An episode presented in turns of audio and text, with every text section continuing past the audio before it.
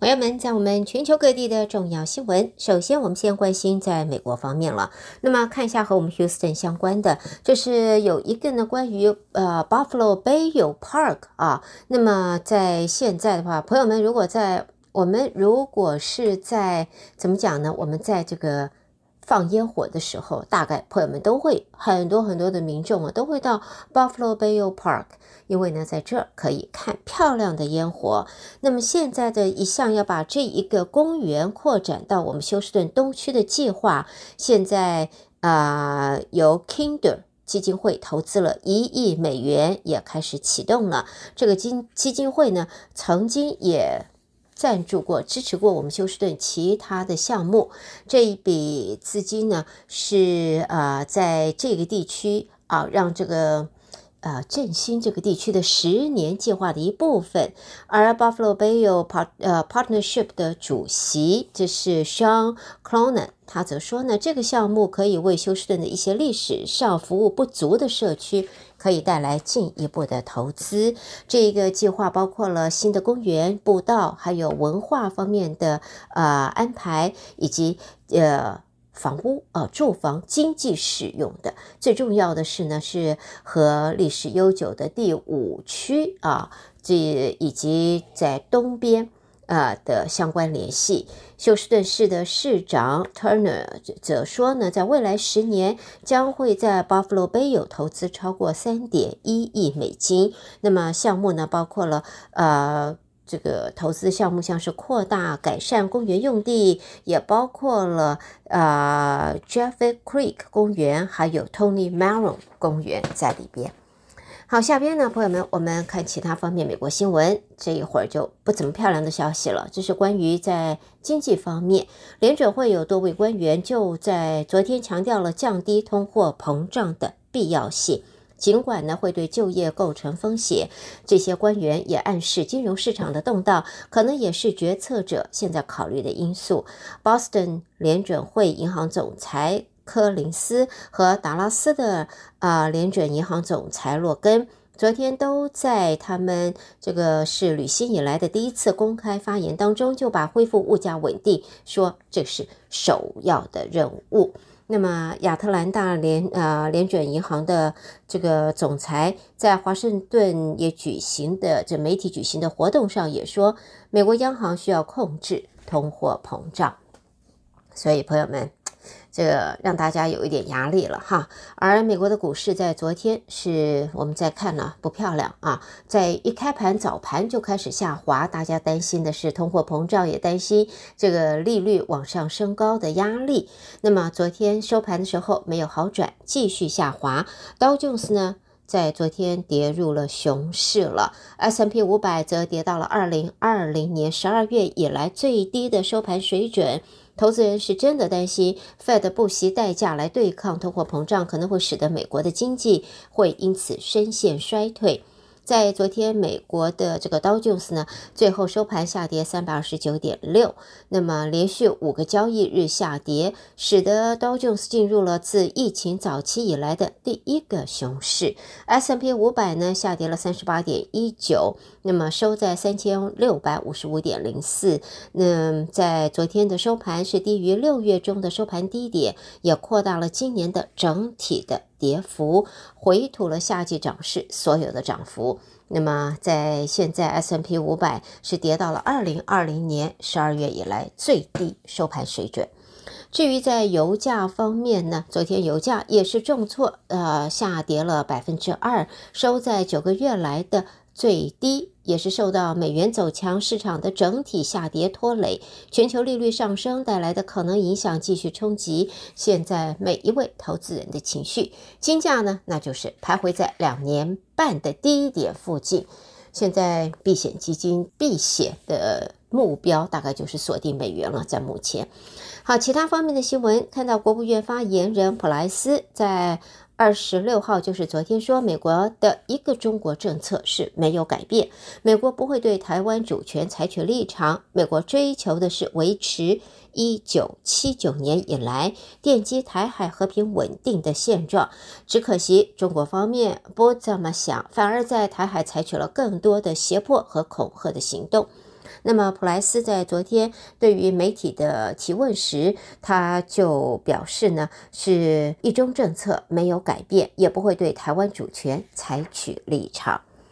好，接着我们看到的这是美国副总统贺锦丽昨天就在东京会晤了日本首相岸田文雄。会晤时，他则重申的是美国对日本的防卫承诺，同时也共同谴责中国在台湾海峡的行径。另外呢，则看到呢，就是 TikTok，我们晓得这个是现在最热门的短这个社交平台，这个短影音平台啊。那么在《纽约时报》也在昨天说，美国的国会议员和短影音应用程式 TikTok 已经讨论出了一套方案，在中国母公司字节跳动不需要把它出售的情况下，TikTok 就可以。那么就资料安全和公司治理来进行变更。不过，另外一方面呢，英国的资讯管呃监管当局昨天也通知 TikTok，鉴于调查发现这一个啊、App 没有能够保护平台上儿童用户的隐私，涉嫌违反了英国的资料保护法，所以有可能会遭到开罚两千七百万英镑的罚款了。好，新闻方面呢，我们看最后美国新闻，看到 NASA 的消息，这是 NASA 的太空飞行器在昨天，那么啊、撞向了小行星迪迪莫斯啊，迪迪莫斯的卫星迪莫佛斯，它的目的是要使它改变轨道。这项实验的终极目的是，日后如果真的有体积大的小行星要向地球撞过来的时候。在对地球构成威胁时，可以撞走小行星来救地球。看过这样子的电影的朋友们不在少数。不过呢，当初是电影，有可能会真的发生。现在未雨绸缪，NASA 预做准备。好的，带给大家这是在美国方面的重要新闻。德州中文台，我是胡美健。而接下来和我一块儿关心国际方面的重要报道。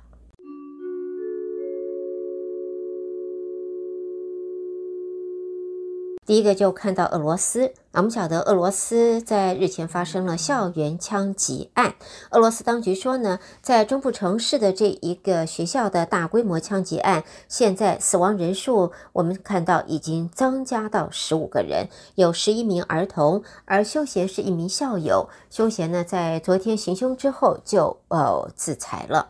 好，接着再看莫斯科的消息。曾经在二零一三年揭发美国全球监听计划的美国国家安全局前外包雇员，呃，Snowden，他呢昨天就被俄罗斯总统普丁授予俄国公民身份。根据报道呢，在二零二零年，俄罗斯就授予史诺登永久居留权。在多年以来，美国当局是一直希望史诺登可以回到美国接受间谍罪名的刑事审判。希望跟现实是有差距的啊！好，接着继续还看到还是莫斯科的消息，俄罗斯的媒体说呢，俄国联邦安全局在昨天表示，在俄国远东城市海参崴拘捕了一位日本领事，原因是他涉及从事间谍活动，已经勒令他离开俄国，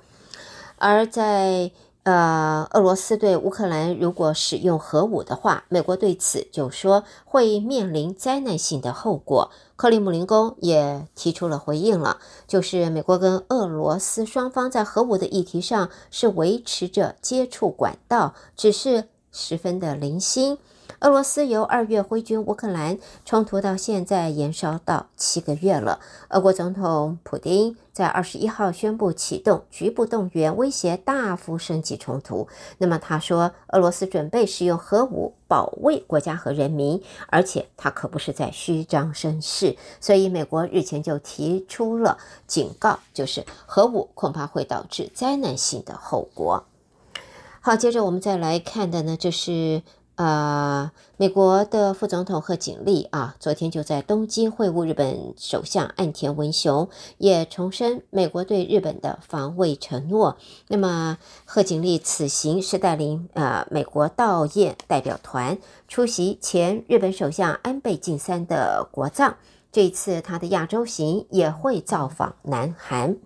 那么，对于在安倍晋三的国葬，日本政府呃将会在东京日本武道馆举行这一个国葬。包括了仪仗队员等，预计会有一千三百九十名自卫队员参加。带着安倍骨灰的车子抵达武道馆时，自卫队员将会鸣枪十九响，向他啊、呃、致敬进到。好，我们接着再看到呢，安倍的国葬即将要举行了。那么日本方面在现在看到各国的悼唁团都陆陆续续抵达，包括了呃这个是美国、台湾等这些各地各国的悼唁团，现在都已经分批抵达东京，准备参加即将举行的安倍的国葬。下边我们在国际新闻方面呢，看到巴黎的消息，经济合作暨发展组织则在日前说，受到了俄罗斯乌克兰战争影响，明年我们世界经济会受到比先前所预测更大的打击。这个总部在巴黎的呃机构呢，这是一份题为“为战争付出代价”。的惨淡报告说，生活成本已经快速飙升的情况下，战争可是加剧了通货膨胀的压力。而在英国方面呢，央行已经表态了，不会紧急升息，这样子的做法让市场失望，所以英镑就在昨天呢，是兑换美元呢，又重启它的颓势。那么在现在也可以看到呢，因为英国央行表态不会紧急升息，所以呢，在现在欧元兑换美元也触及了二十年来的一个谷底。现在看起来好像美元真的是强势、强势、强强势啊！好，下边我们再看的是加拿大的了。加拿大政府则表示，将会从十月一号起，会对入境旅客解除所有的 COVID 防疫限制，而且会取消筛检、检疫以及隔离的要求，通通没有了。加拿大政府说，对入境旅客解除防疫限制的决定是基于加拿大疫苗接种率、新疫苗和疗法的可取得性，以及科学模型显示，现在加拿大国内已经度过了。最新一波疫情高峰。好，我们最后国际新闻看到的就是埃及伊斯兰主义组织穆斯林兄弟会的精神导师卡拉达威在昨天辞世，享寿寿九十六岁。他曾经支持两千零一十一年阿拉伯之春的起义，他的伊斯兰主义布道风格也让埃及和波斯湾地区统治者真的惶惶不安呐、朋友们，这就是国际方面的重要新闻。收听的是德州中文台，我是胡美健。在国际和美国新闻之后呢，我们要在这三和为同关心的将是来自两岸方面的重要报道。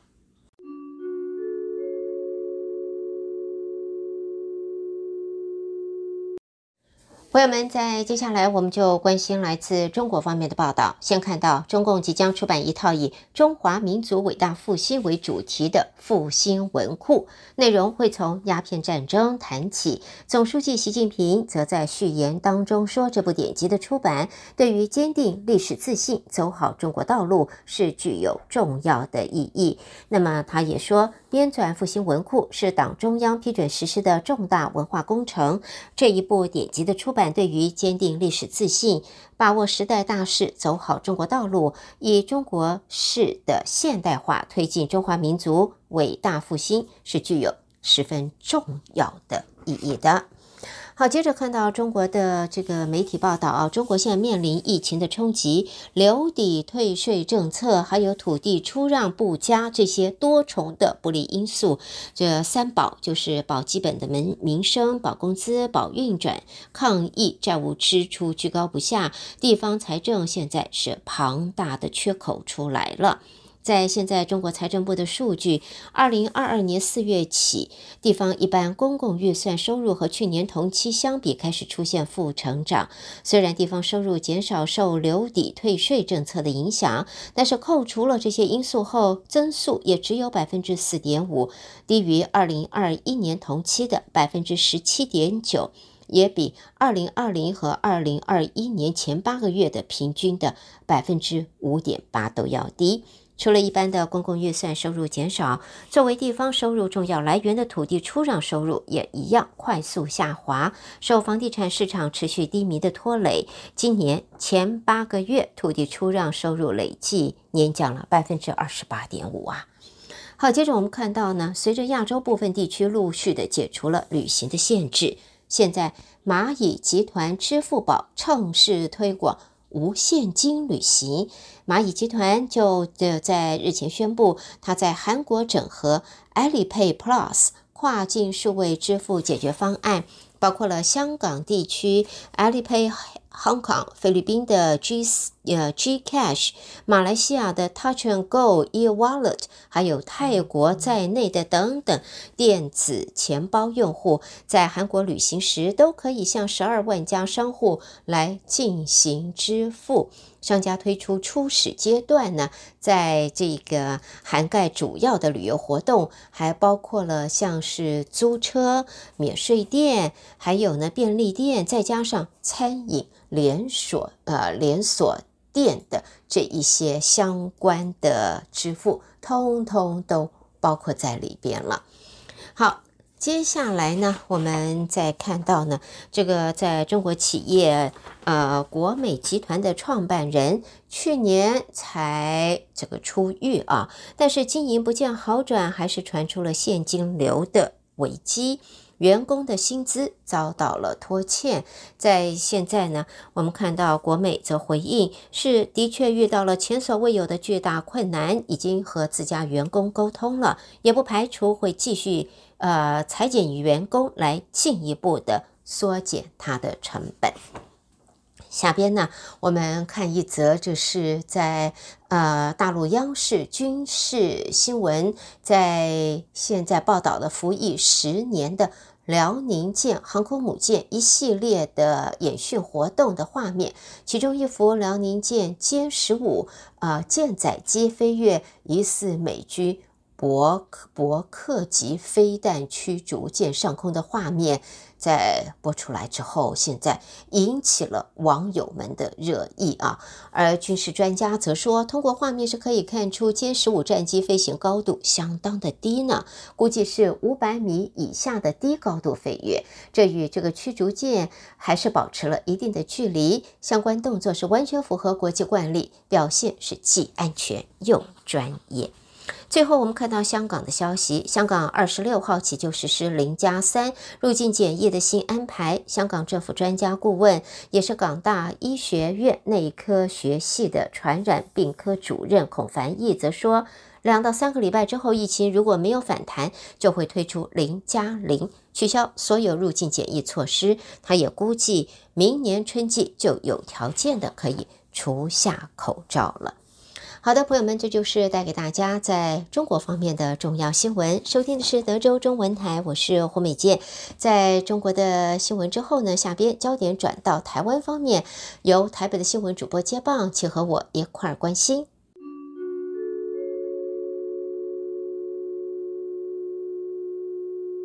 德州中文台的听众朋友们，大家早安，我是李思利。台湾方面讯息，今天首先报道。国际民航组织 ICAO 第四十一届大会将在台北时间今天二十七号的深夜，在加拿大的蒙特楼召开。交通部长王国材也在我驻外代表处举行的酒会上，透过预录影片争取国际支持。王国材强调，台北飞航情报区位处东亚交通枢纽，国际应该正视中国八月在台海军演引发的区域风险，呼吁 ICAO 让台湾参与大会，以确保区域的飞航安全。记者。吴丽君的报道。每三年举行一次的 ICAO 大会将于加拿大时间九月二十七号到十月七号在蒙特楼召开。再度被政治力拒于门外的台湾，也由交通部民航局副局长林俊良率领 ICAO 行动团前往，并于二十六号上午与我驻加拿大台北经济文化代表处曾厚仁大使共同举行国际记者会，强调全球共共有三百多个飞航情报区，台湾管辖的台北飞航情报区为其中不可或缺的一环，应有权和 ICAO 直接联系，及时获取 ICAO 资讯，以确保区域或全球客货航空运输安全。此外，ICAO 行动团也在当天下午和友邦巴拉圭及圣露西亚进行双边交流，晚间则在我方举办的外交酒会上，透过交通部长王国材预录的短片，争取国际支持。王国材以英语强调，今年的 ICAO 大会以重新连结世界为主题，台湾身为国际民航的一员，也应与 ICAO 连结，为全球民航安全做出贡献。尤其台北飞航情报区位处东亚交通枢纽，国际因正视中国八月在台海军演引发的区域风险，让台湾参与 I Q 大会，以确保区域飞航安全。王国才说：“We therefore call on ICAO。”我们呼吁 ICAO 应纳入台湾民航局，尤其今年八月，当中国临时在台湾周围进行军演，台湾民航局需在极短时间内规划并引导所有在台北飞航情报区的航机，以避免危险。因此，ICAO 应让台湾民航局参与，以确保飞航的安全。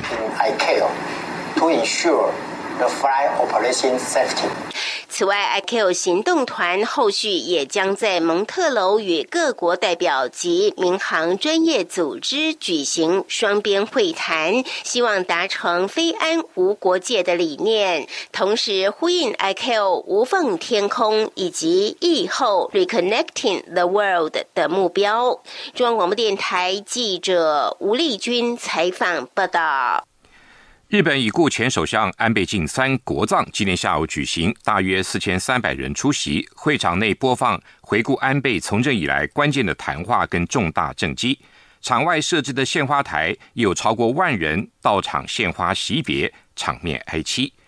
安倍七月八号在奈良市进行街头浮选演说时，遭枪手持改造枪支枪击身亡。首相岸田文雄内阁今天下午为安倍举办国葬，地点在东京都内的日本武道馆。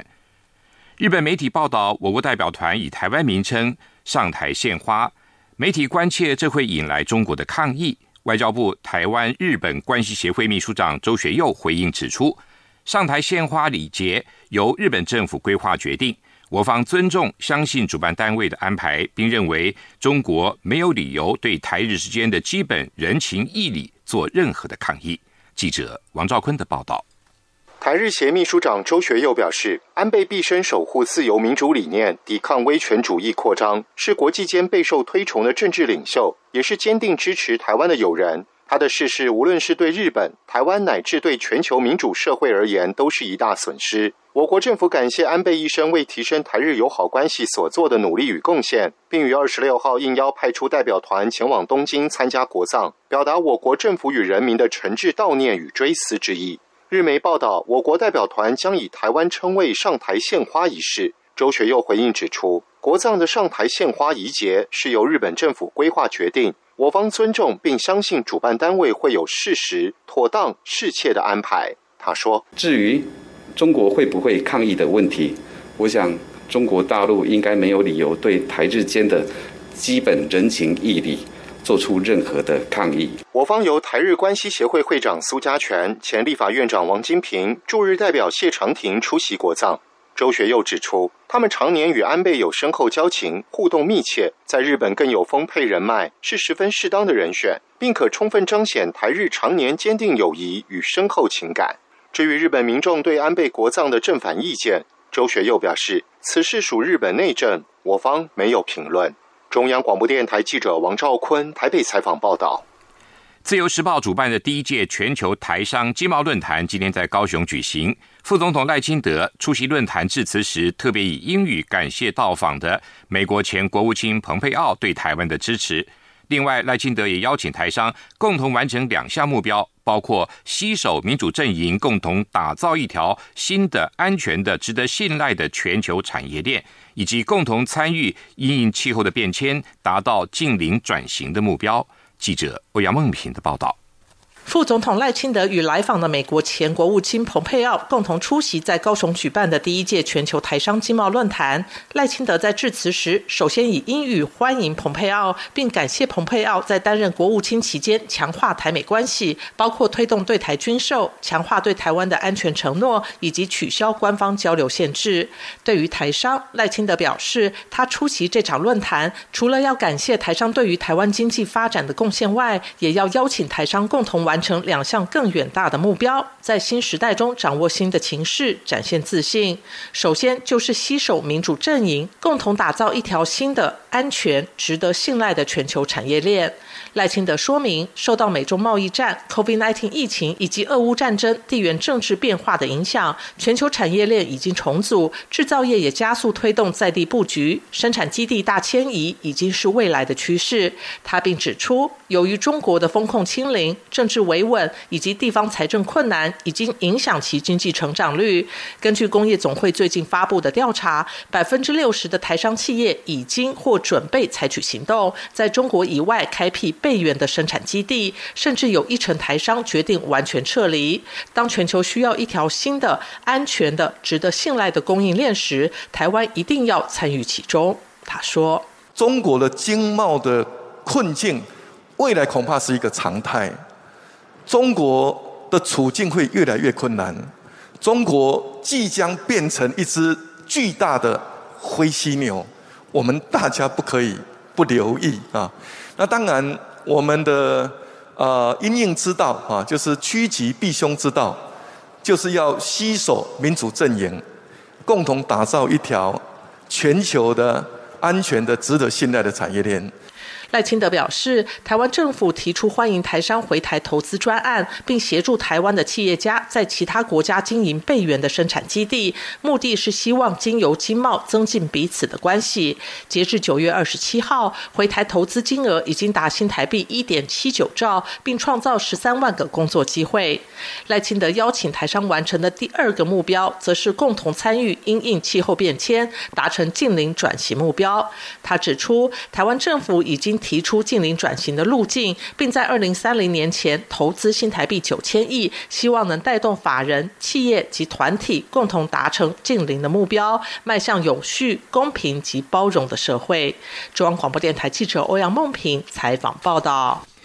应邀来台的蓬佩奥出席论坛时发表专题演讲，他以自由做主轴，从政治跟经济层面阐述他对台湾和台美关系的看法。在政治层面，蓬佩奥重申，台湾不需要宣布独立，因为已经是个独立国家。至于经贸部分，蓬佩奥高度肯定台湾的自由环境跟政府治理，强调台美只要紧密合作，就可以获致最佳的利益。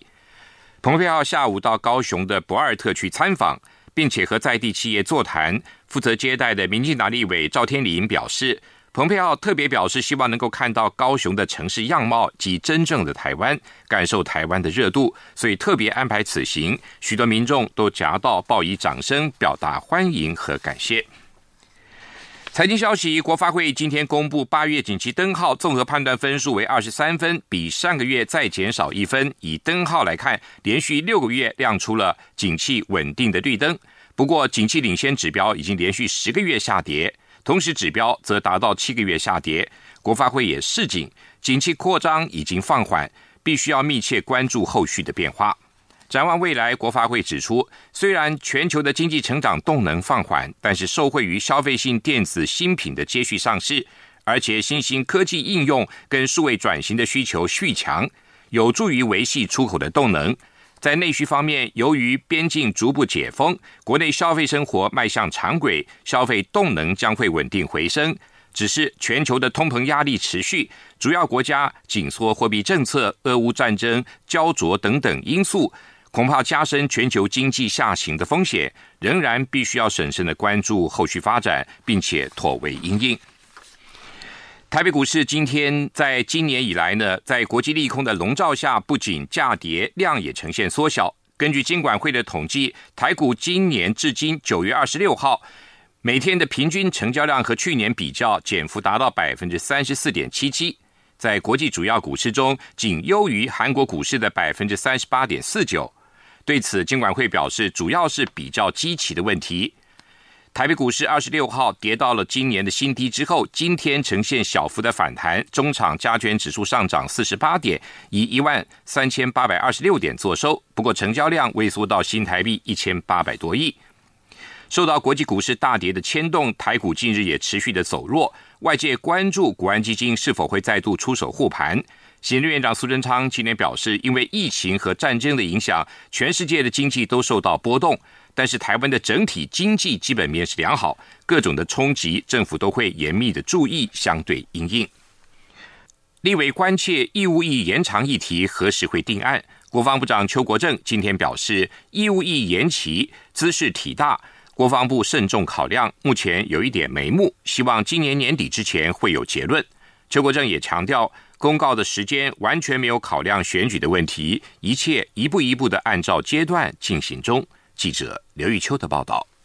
国民党立委李德维二十七号在立法院市政总执行时，关切义务役期延长议题，询问义务役是否会延长为一年，待二零二四总统大选后才会正式上路。国防部长邱国正表示，义务役期延长此事体大，尤其攸关年轻人的权益，所以国防部很慎重的考量，目前已经有点眉目。邱国正也进一步表示，由于此事涉及跨部会，不仅牵涉军方训场。训员训格能否接纳？各部会之间也有相关的问题需要进一步协调。至今一切进展顺利，一定会实行公告。那你有没有你有没有预计什么时候会有结论？呃，我们想讲的，在这个今年年底之前，因为公告也要一年才能执行。是，假如公告有一年又跨过了，在这个元旦以后了，那就要再跨一年。是，所以我们期望在今年年底之前呢。李德维则追问。公告的时间是否为年底九合一选举完后再说？邱国正表示。公告的时间点完全没考量到选举的问题。国防部邀请许多专家学者，也请教很多年轻人的建议，都是一步一步按照阶段在进行中。行政院长苏贞昌也表示，义务役期涉及整体国家防卫力量，也涉及人民当兵义务与权益的役期是否延长，延长多久，相关员额与训练场所各方面都兹事体大，必须要严密盘整。目前还在整理中。一旦定案，也要有预告期，不会偷偷摸摸的做。李德维也询问，未来是否会思考恢复大专学生寒暑假军训上成功岭的制度。苏仁昌表示，他自己就是上成功岭的，但这涉及到方方面面，所以还要整体盘点。央广记者刘秋采访报道。中央流行疫情指挥中心指挥官王必胜今天刊出的媒体专访中表示。边境解封之后，下一步将优先处理确诊者同住家人的隔离措施，希望居家隔离跟入境检疫规范一致化，都是零加七。指挥中心发言人庄人祥也表示，指挥中心一直在讨论确诊者同住家人隔离一律改为零加七，会与入境零加七的方案脱钩处理。另外，王必胜在访问中也表示，最快十一月会检讨口罩禁令，也拟分阶段放宽。王必胜今天下午再进一步说明，会等到疫情达社区低度流行时才松绑口罩政策。